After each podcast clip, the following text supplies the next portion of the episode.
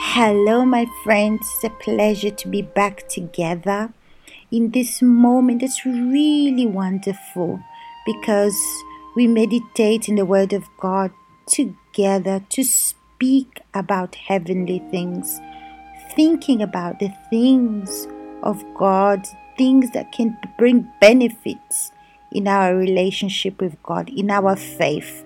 And that is the Word of God. So, we're going to open our Bible in the book of Matthew, chapter 15, from verse 24. But he answered and said, I was not sent except to the lost sheep of Israel. Here Jesus was answering the disciples that were disturbed with the lady that was screaming after them, asking for help. But Jesus didn't send her away like the disciples were asking him to do. Jesus didn't do anything. Then he continues in verse 25. Then she came and worshipped him, saying, Lord, help me. Imagine you're desperate, you're in need of help, and then you come to the one that you think is going to help you, and then you don't get an answer. Instead, you hear these words coming from the mouth of Jesus I was not sent except to the lost sheep of the house of Israel. Obviously, naturally we would feel rejected, we would feel uh, despised with this answer from Jesus. But she didn't feel despised, she didn't feel rejected or even offended. Look what she says after.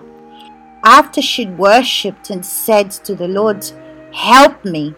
In verse 26, Jesus says, But he answered and said, it is not good to take the children's bread and throw it into the little dogs. Look at the answer of Jesus.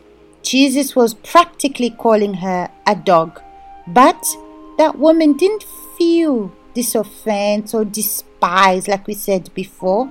Instead, she answered like this in verse 27 And she said, Yes, Lord, yet even the little dogs eat the crumbs which fall from their master's table. Look at her answer, my friends. This lady's faith was pure. She had good eyes.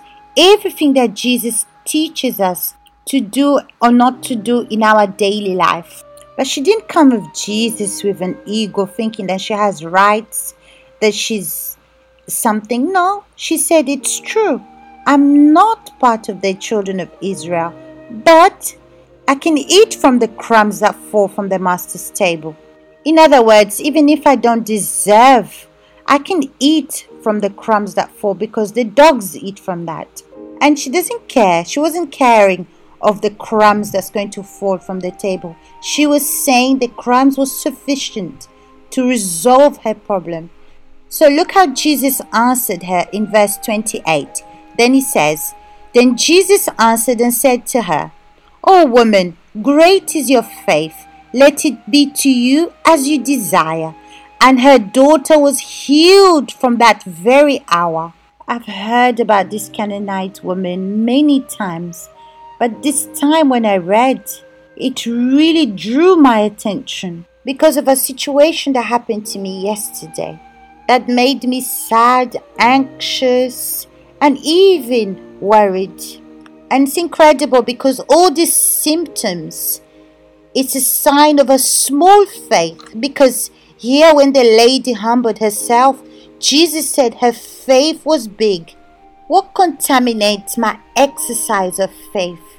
It's when I look at situations or I look at someone with evil eyes, when I'm sad, when I'm preoccupied, when I'm not depending on God. My friends, let's learn of this woman in a practical way. You know how?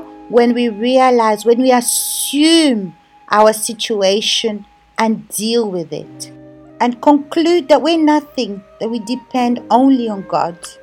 And to do this, you need to be in spirit because a pure faith understands, knows what to do, is guided, and puts into practice every single day of their life.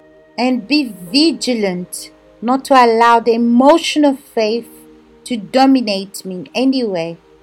These passages really spoke clearly to me It revealed to me which faith I was using, how I was using it.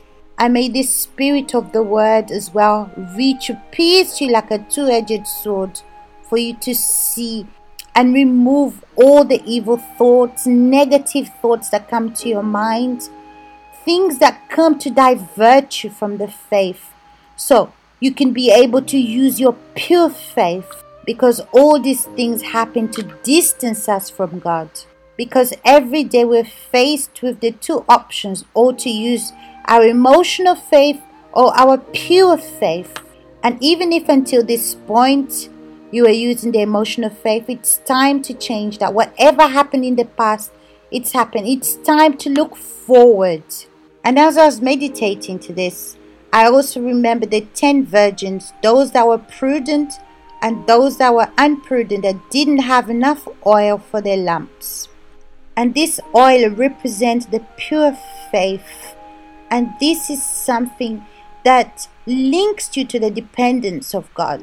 Well, it's been great to meditate together, and we'll see you next week, continuing meditating in the Word of God.